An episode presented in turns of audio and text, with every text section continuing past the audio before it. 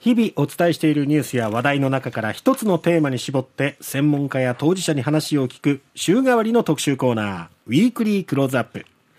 新年最初のテーマは2023年ヒット予測。ということでこの方にお話を聞きます。サイバー大学 IT 総合学部教授で商品ジャーナリストの北村森さんです。北村さんおはようございます。おはようございます。さあ2023年に向けてどういうお話を伺えるんでしょうか？はい、えー、皆さんに覚えておいていただきたい2つの言葉を今日は、えー、お伝えしたいと思うんです。はい、えー、一つ言えることはですね、ええ、ヒット商品だったりトレンドというのは、うん、ある日突然始まるえ話題になるケースもあるんですが、ええ、まあ、つながっていることも多いんですね。去年からの中に、ええ。で、今日お話ししたいキーワードは、去年から耳にすることが多かったものなんですね。うんええ、一つは SDGs。あ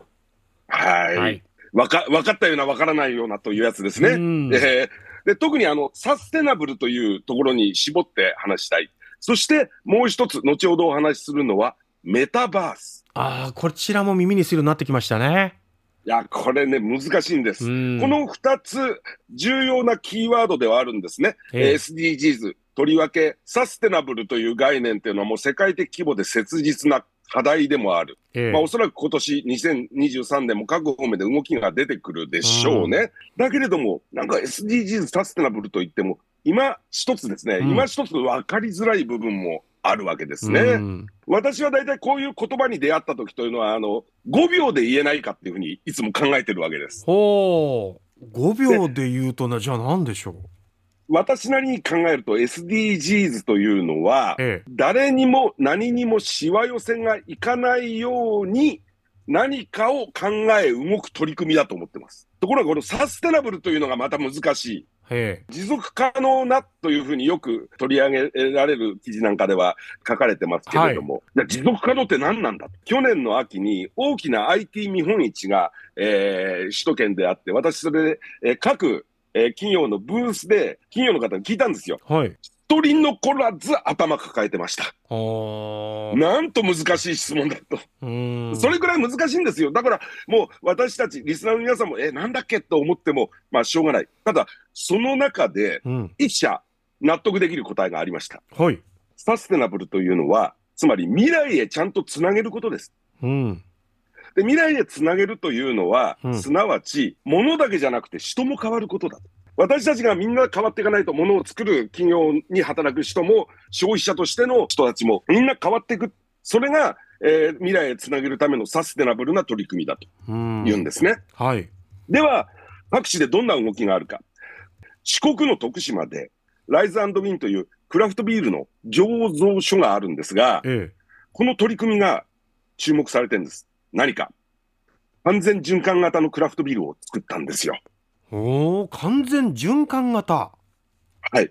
あの、ビール作るときにモルトのカスが出ます、ええ、で。そのモルトのカスを24時間で液体肥料にしちゃう。で、その肥料を使って麦を育てて、その麦でビールを作って、その時に出たモルトカスを、えー、液体肥料に、えー、つなげ、えー、以下繰り返しというやつですね。なるほど。で、おそらく、あの、ライズウィンによると、国内だけでなく海外でもビール醸造所としては初めてではないかと言ってました。へえ。わかりやすくて、親しみやすい、うん、えー、すぐに、えー、その仕組みがわかる、うん、理解できるという、これがあのサステナブルな取り組みを実践する上では大事になってくるんじゃないかと思います。今一つ分かりにくい概念だからこそ。うん、そうですね。こういう実例があると非常に我々も分かりやすいですね。はい、じゃメタバースって何なのか？はい。メタバースというのは、オンライン上の仮想空間を使ったサービスと言えるんですね。はい。でも、それだったら前から存在しているし、またこれまた分かりにくいわけです。うん、ええ、じゃあオンラインのゲームと何が違うのっていう話なんですね。ええ、で、このメタバースもあの去年のキーワードとして取り上げられてきましたけど、おそらくより多くの消費者がこのメタバースが構築する世界に触れるの、今年からあかなり広がってくるんじゃないかと私などは思ってるんですが、うん、このメタバースを理解する上で大事なのっていうのは、コミュニケーションがそのメタバースの空間の中で生まれるってことなんですね。ええ。どういうことか。ディスプレイ上で、まあこれはスマートフォンでもタブレットでもパソコンでもいいんですが、うん、ご自身の分身といえるキャラクターがちゃんと現れて、画面上に。はい、で、リアルの世界で生活しているのと全く同じように、まあこれまで以上にごく自然にオンライン空間で買い物ができたり、散歩や旅ができたり、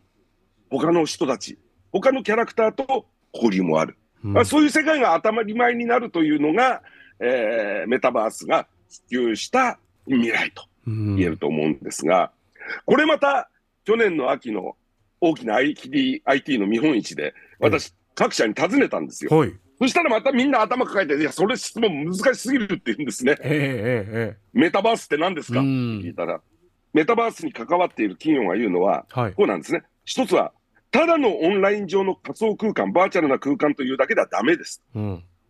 あの、スムーズなコミュニケーション空間がそこに生まれてこそだ。うん、で、さらに言うのは、メタバース上で自分の分身のキャラクターが動いたり、他の、えー、分身たちとコミュニケーション取れたりするとはいうものの、リアルの世界と違って何か全く新しいことができるわけではない。これがキーワードのようですよ。つまり、リアルの世界といかにつなぎ目なく、シームレスにって言い方しますけれども、うんええ、あの、同じように、リアルと同じことができる。うん、これがメタバースの非常に重要なポイントになってくるようですね。だからこれね、これもね、メタバースという言葉を使わずに、オンライン上でこんな楽しみができます。旅しなくても旅したような気持ちになりますっていうふうな、そんなサービスが出てきたときに、ああ、こういうことかと、より多くの方が理解するのかもしれないし、うん、今年2023年はそんなサービスが出てほしい。個人的には、現実的にはちょっと行くのに抵抗ある、あの、海外の秘境、ええ、あるいは何か、えー、世界の裏路地を楽しめる、散歩できる、うん、えー、そんな旅をメタバース空間でできるようなサービス、えー、より発展した形で出てきてほしいな、なんて思ってますよ。その路地、あるいは秘境、まだ行ったことない世界のあちこちに行った感覚で、しかもそこで買い物ができたりとか、なんかそういうような、はい、やっぱビジネスとビジネスをつないだり、ビジネスと消費者をつないだりっていう、広がりがもっともっとあるってことですね。そうです。あの、時空を超えるという意味では、メタバースって非常に面白い概念なんですね。えー、あとは、えー、なんか難しそうとか、何か抵抗ありそうとか、うん、えー、何かセキュリティの問題が、えー、心配とか、そういうハードルを一つ一つ超えていくことが大事です。あ、これも各社言ってましたね。リアルの世界と同じように、防犯安全の概念をメタバース空間で構築を急ぎたいと。言ってましたよ。なるほど。2023年 SDGs メタバース。これはまあ昨年からも聞いていますけどもそれがどう進展していくのかここに注目したいと思います。北村さんどうもありがとうございました。ありがとうございますということで今日は2つのキーワード、SDGs メタバースについてお話ししてもらいましたけどメタバースでいうと昨日のニュースラインナップでも紹介しましたがあの防災？はい、ここでもメタバース空間というのが活用されてシミュレーションなどを行うっていうことでしたけれどもね、ね、いろいろこう活躍の場が広がっていくのかなと期待されるものでもあります。サイバー大学 IT 総合学部教授で商品ジャーナリストの北村森さんに話を聞きました。